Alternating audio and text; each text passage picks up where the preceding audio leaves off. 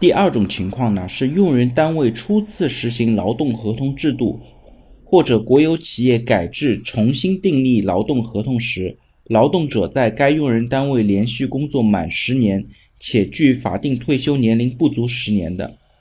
那这条指的是呢，用人单位初次实行劳动合同制度和国有企业改制的重新制定劳动合同的情况，和第一项呢是有区别的。那以往实践当中呢，有的用人单位呢是利用改制的方式，让员工呢先签一个短期合同，随后呢以劳动合同到期为由，任意的终止老员工的劳动合同。那这一条呢，其实对于老员工的保护呢是非常有意义的。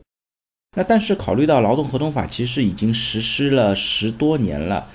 这条其实在目前的适用下呢，其实适用的场景还是比较少的。所有的企业都已经适用了劳动合同的制度。